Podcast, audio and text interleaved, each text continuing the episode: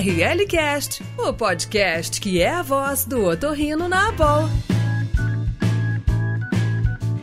Bem-vindos ao RLCast, o podcast da ABOL CCF, Associação Brasileira de Otorrinolaringologia e Cirurgia Cérebro-Facial. Eu sou Luciano Gregório, professor adjunto da Universidade Federal de São Paulo, Escola Paulista de Medicina, e também participo na ABOL como integrante do Comitê de Especialista. Olá, tudo bem? Oi, Luciano. Meu nome é Roberta, eu sou médica aqui em São Paulo. Migrei agora de Educação Médica Continuada para o Comitê de Comunicações. Continuo aqui no RLCast com prazer, nesse nosso primeiro RLCast do ano. Um momento super especial aí, e mais especial ainda, porque a gente vai ter um tema muito bacana para falar hoje, comemorando um, uma semana aí de, de, de comemorações e de conscientização em relação a esse assunto tão interessante que são as disosmias. Quero tentar entender um pouquinho e aprender com vocês, com um time incrível que vai estar hoje com a gente, uma presença ilustre. Uh, enfim, para dar uma, uma falada aí e conversar um pouco com a gente. Luciano, mantenha aí e chama pro pessoal. Vamos lá, então ela esse tema dessa semana faz parte da Semana do Olfato, que vai do dia 27 ao dia 3 de março. E o nosso lema desse ano, na, na nossa campanha do olfato, na Semana do Olfato, é olfato saudável. E o assunto que está muito em voga, foi incrível os debates lá no Congresso Brasileiro. A gente vai falar hoje sobre disosmias, diagnosticar para tratar. E a gente trouxe dois feras da enologia nacional para isso. Então, obrigado, professor Márcio Nakanishi, Marcos Fornazieri, um prazer ter vocês aqui. Eu peço que vocês se apresentam para os nossos ouvintes. Olá, eu sou o Márcio Nakanishi, médico otorrino laringologista da Universidade de Brasília, pesquisador associado do programa de pós-graduação da Faculdade de Medicina aqui da, da Universidade de Brasília. Um grande prazer estar aqui. Muito obrigado, Luciano. Muito obrigado, Roberta. Agradecendo mais uma vez o convite aí. Olá, Luciano. Olá, Roberta. Uma alegria grande estar aqui também, de novo falando sobre esse tema tão que eu gosto tanto. Eu sou professor adjunto de otorrino da UEL, aqui em Londrina, e da PUC Paraná. Sou orientador do programa de pós-graduação, também aqui da UEL. E atualmente também sou pesquisador afiliado da Ismael Test Center da Filadélfia e pesquisador colaborador da Grupo de Rinologia da UEL.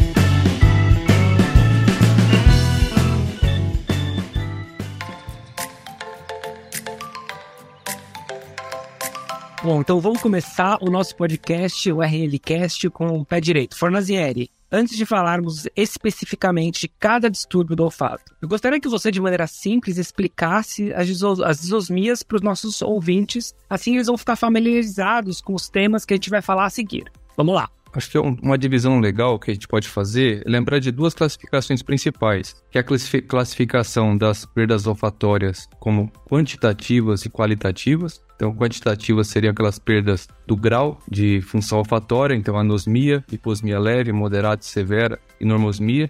E as alterações qualitativas, que é a distorção do olfato, que seria a parosmia, e o olfato fantasma, que seria a fantosmia. Então, essa é a primeira classificação. Lembrar qual é o tipo de perda que o meu paciente tem, qual o tipo de alteração. É quantitativa ou é qualitativa? E depois, você classificar se ela é neurosensorial, por exemplo, pós-infecciosa, pós-trauma, causa neuro, neurodegenerativa, como Alzheimer e Parkinson, ou mesmo causa idiopática que causou uma morte dos nervos, ou ela é condutiva, cujo principal exemplo é a rinocinusite, mas pode ser também tumor, sinéquia, e claro que também pode ser uma associação de uma perda neurosensorial, tendo lesão de bulbo olfatório, de epitélio olfatório, uma lesão condutiva. Na rinocinusite crônica, em que o paciente sofre por muitos anos, isso pode acontecer, uma perda mista, tanto de nervo quanto o odor que não chega até o epitélio olfatório no teto da cavidade nasal. Ah, é muito bacana, na verdade, essa diferenciação entre as, essas questões, até, até mesmo como causas dessas alterações de olfato. E pensando então, indo para a questão do diagnóstico, eu vou, na verdade, perguntar pro Márcio. A gente sabe que o diagnóstico eventualmente não parece tão fácil, talvez pela questão da gente ter esses testes que ainda são caros,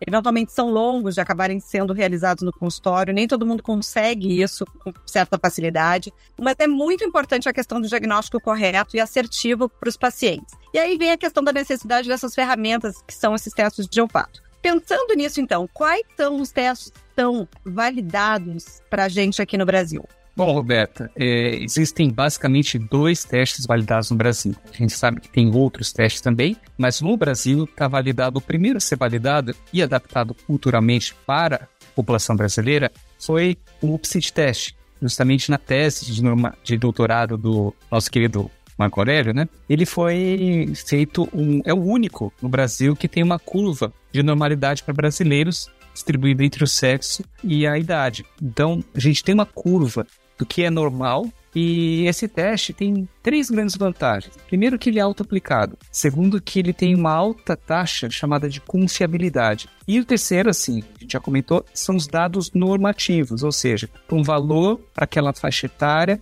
você, você tem um percentil. Qual é a posição que você está naquela faixa etária? Então, essa é a grande vantagem do UPSID teste. O primeiro validado, ele é auto-aplicável e tem um alto poder de confiabilidade juntamente com os dados normativos. A desvantagem dele realmente é o preço, né? Ele vem importado dos Estados Unidos e às vezes a gente tem algum, alguma maneira assim de tentar minimizar o custo, mas ele ainda é caro. É um exame que é caro.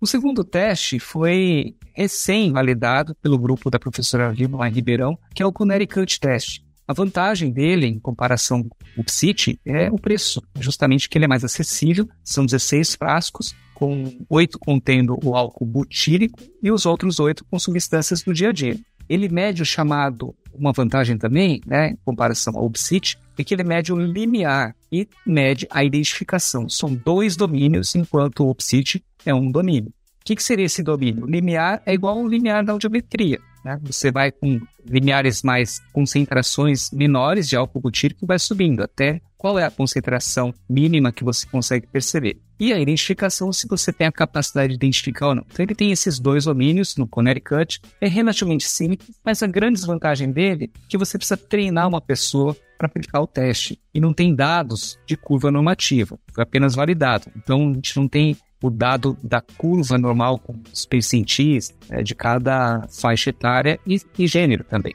Então, essa é a grande desvantagem. Então agora vamos lá, porque assim, ótimo que a gente tem vários testes, né, que os otorrinos do país podem usar, mas qual vocês usam no dia a dia? Então o paciente chega com algum tipo de distúrbio do olfato, vocês precisam aplicar esse teste. Qual teste vocês usam? Ou tem algum tipo de paciente que vocês usam um ou outro? Fornazieri, você primeiro. Então, Luciano, o teste que eu uso, eu uso o PSIT, na, na minha prática, tem uma pessoa que faz para mim esse teste fora do consultório e depois chega já com a pontuação para mim, né? Que é um teste de 40 odores, como o Márcio falou muito bem. E uma ideia importante de ter na cabeça testes maiores eles são mais acurados, você vai ter uma gradação da perda, se é anosmia, qual o grau de perda, se é leve, moderado ou severo, e testes menores que eu também faço no consultório. O PSIT é o teste maior, tem o seu custo, mas dá para ser reutilizado, de uma, ter uma técnica para fazer isso, eu posso depois falar também. E o outro teste que eu uso chama o Fato Up, que é um teste com 12 frascos, é um teste menor e basicamente é um teste de identificação mais curto. Tem a limitação que eu não consigo classificar em hiposmia leve, moderada e severa, mas é um teste também interessante foi desenvolvido aqui pelo nosso grupo de pesquisa. E o outro, que eu sempre faço, principalmente na primeira consulta, é a gustometria. Eu aplico alguns sprays de doce, amargo, salgado e azedo e vejo se tem alguma alteração também da boca, né, da gustação. Importante, acho que uma parte prática para todos os otorrinos do Brasil, sempre fazer uma escala subjetiva, que é bem prática, também ela reflete bem, que é assim, 0 sem olfato e 10 olfato normal. Essa gradação também é uma boa forma de estar tá medindo o quanto o nosso paciente melhorou ou não com o nosso tratamento. Eu acho que o teste do olfato é algo fantástico, um termômetro, até para como diminuiu assim as perdas pós-infecciosas agora, mas para quem não sinusite crônica, por exemplo, que ela funciona, né, como teria que ser, né, no Brasil, assim, como uma, uma audiometria, né? É, teria que ser, ter que ter o código, a gente conseguir cobrar isso. Porque essa semana tive um paciente lá com sinusite crônica, falou, não, tô ótimo. Aí eu fui olhar o teste dele, né? Tava anosmia. Falei, ótimo não tá. Aí quando eu olhei a endoscopia desse paciente, estava cheio de secreção, cheio de pus, não estava controlada propriamente. Apesar do paciente estar tá, teoricamente feliz, né, a gente fica preocupado pela secreção ainda presente.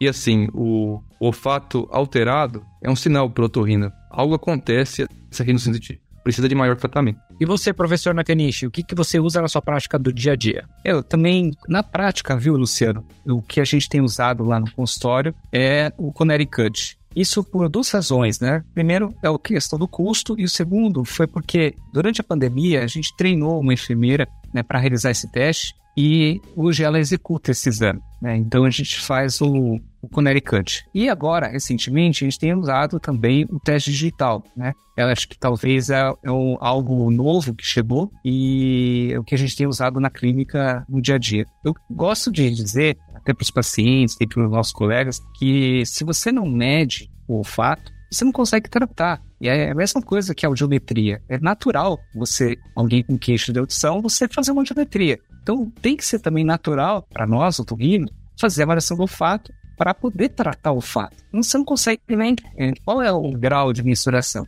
Eu concordo com o Marco Aurélio que a gente tem que ter os vários tipos de avaliação. Desde a avaliação subjetiva, num VAS, que a gente também usa, é bem importante ter isso, é simples. E quando de 0 a 10, qual a nota que você dá para o seu olfato? Eu costumo colocar assim, 0 o seu olfato está péssimo, eu inverto o VAS. E 10 o olfato está ótimo. Então, que é difícil falar, não, 0, 10 na questão do VAS, né? E aí a gente combina assim, começa numa avaliação subjetiva, assim como o Marco Aurélio também faz, e depois a gente parte para o exame. Tem que lembrar que se você for fazer o exame de olfato, você não pode anestesiar, não pode aplicar nada, porque isso tem uma interferência. Então, a gente tem que pensar nessa dinâmica do ponto de vista do dia a dia né? Mas é a mesma coisa, o mesmo conceito que a gente tem bem consolidado da audiometria é para a fotometria. Show. Excelente, professor. E bom, já que o senhor tocou no assunto, vamos falar do teste do olfato eletrônico, que inclusive o senhor publicou de maneira expressa na IFAR, a revista da Academia Americana de Genealogia.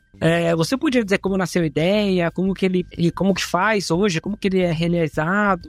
Me conta mais um pouquinho aí sobre o teste. Então, Luciano, durante a pandemia do Covid foi bem interessante. Né? A gente estava com muita dificuldade para medir o olfato das pessoas. Ainda o, o Connecticut estava em desenvolvimento, a professora Vilma fazendo um esforço para um estudo multicêntrico. E eu pratico uma chamada meditação de Shinsokan, todas as manhãs. E depois dessa prática, dessa meditação, no dia 5 de setembro de 2020, no meio da pandemia, assim, da pandemia, surgiu uma ideia de armazenar, estava tão, tão difícil fazer esses testes, né? Era de armazenar o estímulo olfativo em frascos de spray nasal, como o spray de corticoide. Eu comecei a procurar na internet fábricas de frascos. Foi quando me deparei com uma reportagem sobre o cheiro digital. É uma startup brasileira que criou um tablet capaz de armazenar fragrâncias de perfume para ser demonstrada para os clientes. Entrei em contato com a CEO da companhia, que chama Noir, ela chama Cláudia Galvão, e eu propus para ela um projeto de pesquisa. E aí eu falei para ela, Cláudia, o nosso objetivo seria, principal, seria de testar se um tablet seu, que libera cheiros de perfume para os seus clientes, seria capaz realizar um teste olfatório. Aí ela ficou meio intrigada com a, com a minha proposta, né? E ela falou assim: então vai. Aí a gente foi para São Paulo, ela fica aí em São Paulo, é, e aí é, a gente realizou, desenhou a pesquisa, e o fato é que a gente colocou exatamente o padrão ouro, que a gente escolheu o Upseed Test, é todos os cheiros do Upseed Test, a gente colocou dentro do tablet. E rodamos. Aplicamos nas pessoas o Upseed e aplicamos nas mesmas pessoas o digital. E para nossa alegria, né, o, o, teste, os resultados foram surpreendentes. Ele mostrou uma forte correlação com o PSIT, uma alta concordância com o PSIT teste e uma alta confiabilidade. O que significa isso? A gente fez o teste, depois um reteste. E foi altíssimo, foi 0,82, assim, um E. E além disso, ele foi mais rápido e mais barato no final dos contas, ele foi, foi uma surpresa, né? Bem grande. Esse tablet de perfumes para indústria de cosméticos servir para avaliação do olfato na nossa prática. Márcio, tô impressionada. Quero parabenizar e dizer como é de orgulho para a gente ter esse, esse processo e esse tipo de, enfim, de desenvolvimento, de pesquisa e de dispositivo pensado por ti. Parabéns e realmente muito legal. E aí eu só assim, para dar aquela, aquela, aquela ajustada ali, eu quero saber quais vantagens dele, então, em relação aos outros, aos tradicionais. Como é que é a relação a custo? É, tu já falou que ele é muito semelhante, né? E, e alegria de ter essa, essa semelhança. Mas me fala um pouquinho, então, e, e aponta aí as vantagens dele em relação aos outros. Pois é, Roberto. É, no Congresso Brasileiro, que eu estou vindo lá em Porto Alegre, esse finalzinho do ano passado, e foi realizado o pré-lançamento dele. Quem teve lá, teve a oportunidade de experimentar, fazer o teste, ele estava disponível nas telas, a empresa alugou o stand junto à Boy e fez um pré-lançamento. E as primeiras unidades já estão sendo entregues, quem reservou, e acredito que a grande vantagem do teste, primeiro, é que ele é auto-aplicável. É um tablet que você segura e ele solta cheiro. Segundo, é um cheiro bem nítido, porque ele fica em cápsulas de óleo e a essência é um ar seco que sai, não são essências como veículo alcoólico O terceiro é o custo, menor que o Connecticut e menor que o Station Stick que o Upsit. Então, a questão do custo, ele é, ele, sim, é mais do que 10 vezes mais barato que o Connecticut Test. Então, ele é muito custo acessível e para cada carga, que são cápsulas são inseridas no verso do tablet, as essências propriamente ditas, dá para 100 disparos. Então, é um custo, você vai ter o custo apenas do, do tablet, né? mas o exame em si, é, o custo fica menos aqui, o custo mesmo assim, vou falar de valores, né? Sai menos de 10 reais em exame. Então, é, se você for diluir a quantidade de fragrâncias, o número de disparos, é um custo bem acessível. E nós acreditamos assim que o dispositivo digital ele possa ser ficar acessível assim para toda a otorrinolaringologia, ele já está à disposição e toda a comunidade médica que avalia o distúrbio do olfato. Então ele é, é rápido, ele é auto-aplicado e eu digo mais, né? A gente vai ter oportunidade com ele de fazer análise com os algoritmos agora que estão em voga, né? De inteligência artificial. A gente pode cruzar os dados e ter os dados em termos em tempo real, grande banco de dados do olfato. É, e isso vai trazer muitos benefícios para a gente poder entender melhor o olfato, monitorar melhor o olfato do ponto de vista prático, dar uma resposta para os pacientes né, em relação ao olfato. As versões inicial que já está pronta, né, está no mercado aí, é a, a, versão chamada identificação, mas tem outras duas versões que está no forno, né? Temos de uma versão que é chamada discriminação. Aí a gente vai falar um pouquinho o que, que é discriminar e o que, que é identificar e o que, é linear. A gente já falou que o Connecticut faz o linear, a concentração, o tablet também tem essa, essa versão. E o que é mais interessante do tablet é a versão mesma do Sniffing Sticks, que é a discriminação. O que, que é essa discriminação? É a mesma que, coisa que a discriminação da audiometria. Se você. É, a gente apresenta, por exemplo, vou dar um exemplo aqui, três cheiros. Eu dou o cheiro A, o cheiro B e o cheiro C. O cheiro A e o B são iguais, o cheiro C é diferente. Então você vai sentir esses três cheiros e você vai ter que me falar qual dos três cheiros é diferente. Você discrimina o cheiro A e B do C. Então, esse, esse domínio chamado de discriminação é muito utilizado para as doenças neurosensori neurosensoriais, né, como o Marco comentou. Por exemplo, Parkinson, Alzheimer. Então, eles têm um, um componente que as pessoas com essas doenças, eles tendem a desempenhar pior nesse resultado. Então a gente vai ter um teste bastante completo e robusto para avaliar identificação, a discriminação é linear. Então, acredito que seja o nosso audiômetro, sabe? Da imunologia, dos otorrinos. Enfim, a gente vai ter essa possibilidade bem próxima. O Márcio, isso realmente. Sabe o que eu tava. Agora, um parênteses, assim, daqui a pouco vai ter na televisão ou no tablet que a gente vê as nossas séries e as, as receitas maravilhosas, a gente vai conseguir começar a sentir o cheiro pelo tablet, né? Pelo nosso TV. E aí, a gente, inclusive, sentir se a gente sente ou não o cheiro já ali, né? No, num teste automático. Vai ser muito bacana. Exatamente. E sabe que a Cláudia já desenvolveu aqui, fazendo um parênteses, no, no metaverso, ela já tem o dispositivo já pronto, você coloca no óculos metaverso e libera o cheiro sincronizado com o metaverso. Então, aí saem várias possibilidades e a gente já começou a ter o fato como um sentido despertado pela pandemia, né? Porque ele era um sentido até então esquecido, meio de lado, e agora ele virou a estrela dos sentidos, né? Enfim, com essa tecnologia também, com o meio é, digital. Então, acho que é uma, uma grande porta que se abre aí que a gente vai poder estudar, aprender e desenvolver muito ainda. Parabéns para vocês, é isso aí. Você está ouvindo ORL Cast. Vamos continuar então no nosso podcast aqui. E agora que a gente já falou um pouquinho do, do da questão do diagnóstico, vamos, vamos passar para a etapa mais em relação ao tratamento.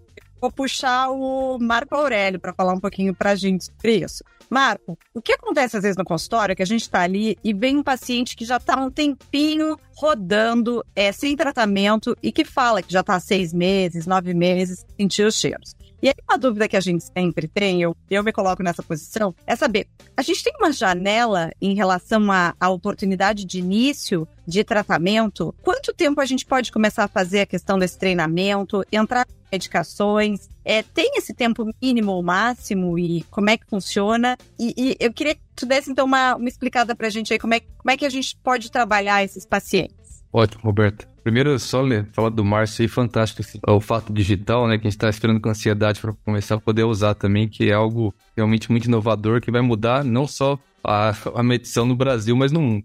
Então, Roberta, do tratamento é algo sempre o tema mais que todo mundo quer saber, como a gente trata os pacientes. Eu acho que tem duas ideias quando a gente trata o paciente que vale a pena relembrar. Primeiro, que o paciente de alguma forma ele percebe ou não, ele percebe, na verdade, que a gente acredita naquele, naquele remédio, naquele tratamento que a gente impõe. Então isso é, é importante que a gente acredite nos tratamentos que a gente está colocando para os pacientes. E depois que ele percebe também se a gente está realmente preocupado com ele. Acho que são dois pilares de conduta médica, assim, que acho que vale a pena lembrar, porque para tratar pacientes de olfato, são várias medicações que têm evidência que melhora a função olfatória no longo prazo. E lembrar disso, esse detalhe é importante, é longo prazo. O que, que eu faço na prática para tratamento, e claro, a gente vai evoluindo isso com os anos, mas eu não deixei de usar no primeiro passo o corticoide oral, ou corticoide é, eventualmente injetável, mas assim, no primeiro passo isso, porque eu tenho dados agora, a gente está tentando publicar isso, né, de mais de 120 pacientes, é, de um em quatro pacientes tem uma melhora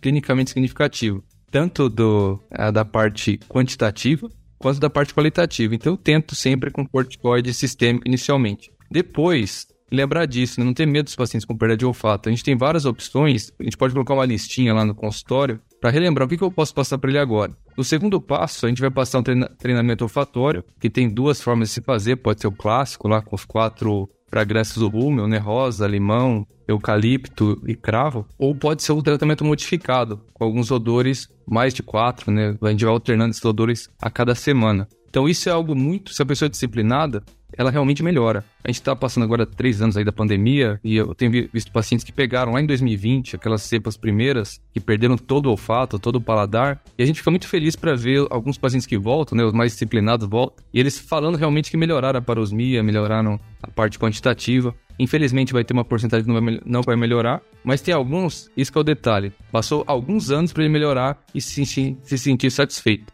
E a gente, claro, acredita que tem parte do tratamento com isso. E outros pilares iniciais para lembrar: vitamina tópica, lavagem, fazer o treinamento olfatório junto com uma lavagem com corticoide em alto volume, ômega 3 e o ácido alfa-lipoico também, principalmente nas perdas mais precoces, assim, menos de seis meses. Então esse seria meu, a primeira, os primeiros tratamentos, assim, no primeiro ano, que eu diria. Ô Márcio, quer complementar falando alguma coisa diferente seu ponto de vista? Bom, Roberto, eu acho, assim, da mesma maneira que o Marco Aurélio, a gente tem a mesma ideia, a gente compartilha muito a mesma ideia. O que eu costumo fazer é o mesmo arsenal terapêutico e eu costumo fazer o seguinte: quando eu estou lá com o paciente, falar o seguinte para ele: olha, para a parte condutiva, até o teto do seu nariz, a gente vai usar lavar o que chega lá, lavagem com corticoide, e para diminuir o estado inflamatório dessa região entre o teto do nariz e para cima, lá no bulbo olfatório, por exemplo, corticoide oral. Segundo, quando eu penso para dar um suporte nutricional para esse neuroepitélio olfatório,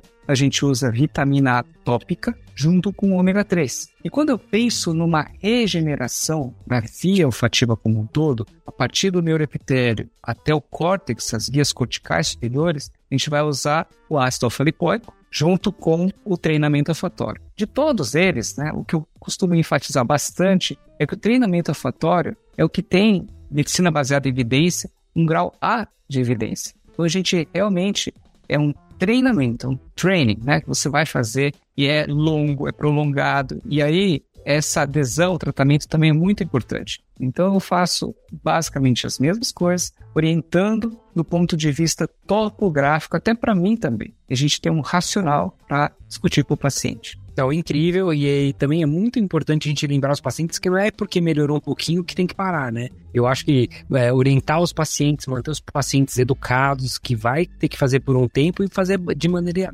repetitiva e estruturada, né? Muito importante. Agora, vamos continuar falando sobre a atualidade. A Zara Patel mostrou é, nos resultados do RCT dela de PRP no Congresso Brasileiro e mostrou resultados favoráveis e eu fiquei muito feliz. Vamos lá, Fornazieri. O que é PRP? O que é esse negócio que estão aplicando no nariz? Como que utiliza? Quais são os resultados favoráveis que ela mostrou pra gente? Muito legal, né? Que a Zara mostrou aí no Congresso. Ela complementou com esse. A gente estava guardando com, com bastante tempo já esse os resultados desse ensaio clínico do PRP, que é o plasma rico em plaquetas. Basicamente, é um procedimento que é feito dentro do consultório. O paciente colhe o sangue no próprio dia da aplicação. Esse sangue vai para uma centrífuga, duas vezes, na verdade, ele passa pela centrífuga para coletar uma parte do plasma que é rica em plaquetas. E essa parte rica em plaquetas, ela tem vários fatores neurotróficos. E basicamente, nós como doutor, onde a gente entra nessa história? A gente vai pegar uma parte desse PRP, então a gente montaria uma estrutura dentro do consultório para ter essa centrífuga e essa aplicação, e a gente aplica 1 ml em cada fossa olfatória. Então, a, a, o preço de uma centrífuga não é absurdo, é uma coisa que é, dá para tornar viável economicamente. E são três aplicações com intervalo de 15 dias. E o que é legal que a Zara mostrou, que os pacientes que utilizaram o PRP comparado com o placebo, né, um estudo, é, um ensaio clínico randomizado, multicêntrico, né, foi feito em São Diego e, e em São Francisco, mostrou que teve melhora do sniffing sticks. Então, é um procedimento a mais para complementar. E são pacientes com perda de longo prazo, eram pacientes com mais de seis meses de perda olfatória. Então, é algo novo que a gente pode começar a estrutura nosso consultório para também aplicar. E a gente sabe, se vocês problemam na cidade de vocês, ortopedista usa, cirurgião plástico usa, não é uma coisa que não está no, no, mercado. Você tem várias pessoas usando para outras coisas. Ótimo, muito legal uh, seus comentários sobre PRP. E agora tem gente falando de laser terapia. Sim, tem paciente levando luz lá pro consultório, o aparelhinho que compra no Alibaba, no AliExpress. Eu queria saber qual é a sua experiência, como que faz, como que não faz. O que está acontecendo, Fornazieri? É, então, Luciano, eu tenho uma, uma aluna fazendo doutorado sobre esse tema. Na verdade, a gente já está com os resultados. Já, eu estou analisando os resultados agora dela. É, e basicamente a gente dividiu os pacientes em três grupos. É, é, são mais de 80 pacientes, né? Um grupo foi um grupo da luz vermelha, que é um pouco menos, atinge menos profundidade do epitélio. Luz infravermelha, que atinge mais epitélio. E o placebo. Então, teve o sham também, teve o braço de simulador, de placebo. E a gente comparou e os resultados, né, controlando para tempo de perda, sexo e, e basicamente assim, é, até a raça a gente comparou também. Eu fiquei assim, sinceramente, a gente no início a gente começa com meio descrença, mas teve uma melhora tecnicamente significativa do grupo infravermelho. Então é algo que eu coloco para os pacientes como uma opção depois daqueles que daqueles tratamentos que a gente já tentou, a gente falou previamente. E eu tive uma, uma, um caso, um caso clínico também, um pouco anedótico, né? Mas de um paciente médico que estava com distorção olfatória importante, distorção de paladar, que melhorou muito, assim. Foi melhora completa com a laser terapia. Então é algo que atualmente está dentro do meu arsenal terapêutico depois das medidas iniciais. Deixa eu perguntar uma coisinha agora para o Márcio. Márcio, a gente via esses pacientes com, enfim, com anosmia, basicamente, falando que o gosto do alface, da água, do chocolate, do queijo eram iguais. E aí o que a gente via é que muitos desses pacientes acabam tendo, acabavam tendo uma dificuldade até da questão da aceitação alimentar. E muitos que viviam, né, os apreciadores de vinho, queijos, enfim, diziam que até mesmo ficavam com quadros depressivos, porque paravam de ter aquela, aquele prazer no ato da alimentação. E além disso, é, eu me lembro de uma outra paciente minha que falou que a panela começou a queimar e quase pegou fogo porque ela não sentiu o cheiro. Então eu queria que, enfim, nos fala um pouquinho aí como é que são as, as orientações e o que, que a gente faz em relação a esses pacientes com esses quadros de, principalmente de anosmia. É, Roberto, isso é muito frequente, né? A gente vê que o diagnóstico das doenças neuropsiquiátricas e a perda do olfato está muito ligado. A gente vê aí que pelo menos um terço das pessoas que têm perda do olfato, é, eles estão têm relação com depressão. Vários estudos que mostram essa correlação positiva e a gente tem que ter isso em mente para poder orientar esses pacientes. Então, a, é, essa falta de vontade, a tristeza, medo, frustração são muito relatados dentro da consulta. Isso a gente sabe, porque o olfato é um está diretamente ligado ao sistema límbico, né, ao sistema da emoção. Isso acaba gerando esse impacto muito grande. Então, a gente tem que estar tá atento a isso, né? Além, obviamente, de você orientar as medidas aí de proteção mesmo, comer comida estragada, ter sempre alguém que possa estar junto, que, aqueles que moram sozinhos, colocar data de validade bem nos alimentos, né? E colocar esses sensores de fumaça. Também eles estão, as pessoas que não têm olfato têm a, a, um perigo maior de sofrer acidentes. E, mas a depressão é algo que a gente deve ter em mente, não é infrequente, é um terço dos pacientes chegam com essa queixa, que estão deprimidos. Né? Eu faço um parênteses aqui, né, que a gente muitas vezes encaminha para o colega da psiquiatria, e interessante que eu tive dois casos de médicos, né, estavam com depressão pós-Covid, assim, associado a, a, pegou Covid, perdeu o olfato, e quando eles começaram a usar antidepressivo, é, eles melhoraram o olfato. Além de fazer todo o tratamento, eles tiveram melhora do olfato, em virtude, aí no caso, do ponto de vista químico, a gente até levanta uma pergunta: será que é a parte da neurotransmissão? Né, que acaba tendo um componente aí nessa perda. E a gente então eu costumo orientar pedir ajuda para a psiquiatria e a gente conduzir em conjunto quando a gente suspeita né, esses pacientes como você comentou né que a perda da, da vontade né fica com uma anedonia, assim, né? uma tristeza muito grande. E, enfim, é, é, claro que aquele que apreciador de vinho, né? tudo tem o mesmo gosto, ele, ele vai ficar exata, extremamente frustrado. Né? Então, isso a gente tem que realmente estar tá atento, até porque não é só depressão, outros distúrbios também, como ansiedade, distúrbios correlatos a, a um estresse pós-traumático, até transtorno obsessivo compulsivo, assim, sabe? Tem associação com as alterações do olfato. Então, esse é um tópico muito importante que você tocou, né?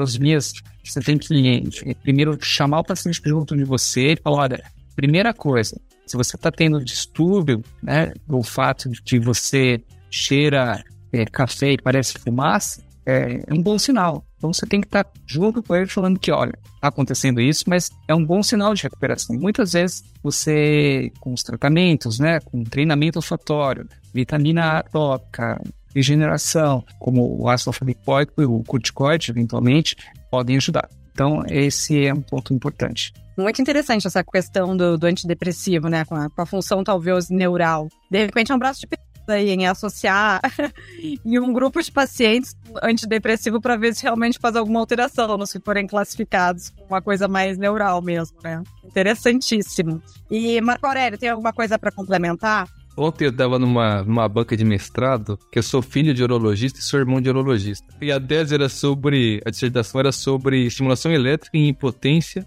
pós-prostatectomia. Então, eu falei, pô, que interessante, então, teve melhora, da, teve casos, teve mais de 30% de melhora de impotência com estimulação elétrica. E a gente sabe que agora a Zara está fazendo um protótipo de estimulação elétrica para perda olfatória, e esse é um, uma coisa nova aí que pode surgir. A gente é, ter algum eletrodo lá no epitélio olfatório para estimular a regeneração. Então essa é uma coisa legal que está no horizonte aí futuro do tratamento das perdas olfatórias. ORL Cast, o podcast da boa.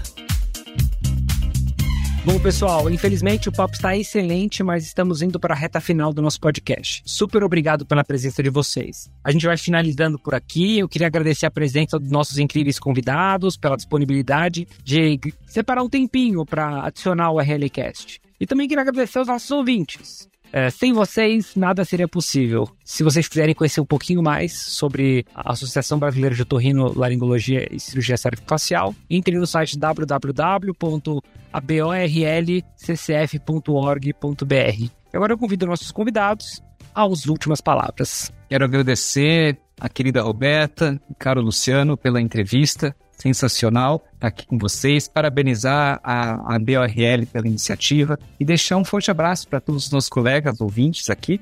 Né? Lembrando aqui que no site da BOL, para os associados, está disponível o manual de orientações no diagnóstico e tratamento dos distúrbios do olfato. Foi liderado aí na, pela nossa querida professora Vilma Anselmo e ele está bem recheado de várias atualizações, toda a fisiopatologia, e então é um manual bem interessante prático também ao mesmo tempo e completo. Então, queria fazer o convite no site para o download, que é gratuito para os nossos associados. Muito obrigado a todos. Obrigado, Marco Aurélio, pela presença também e pela, pelo aprendizado contínuo e constante. Obrigado, Luciano. Obrigado, Roberta. É muito bom também estar sempre aqui com, com o Márcio, a gente aprende sempre muito com ele. E também fico feliz de, de alguma forma, ter dado alguma luz assim em relação ao tratamento e o diagnóstico dos distúrbios de olfato. E eu recomendo muito mesmo esse manual para a gente revisar, né? Que a gente, adulto, aprende por repetição e vale a pena mesmo. Manual gratuito aí para revisar esse tema tão legal e importante. É isso aí, pessoal. Muito obrigada. E queria, de novo, falar um bem-vindo a todos. É, que a gente está voltando aí os nossos ORR Casts desse ano. Vai ser muito bacana. A gente tem um projeto aí com temas incríveis e a gente começou com chave de ouro nessa semana da questão aí do olfato, tema de disosmias. É, agradecer novamente a todos vocês e lembrar, então, que das sextas-feiras, a cada possivelmente 15 dias, a gente vai ter sempre um novo episódio muito bacana, de muito aprendizado e muita troca para todo mundo. Obrigada e nos vemos em breve no próximo ORL Cast. Até lá!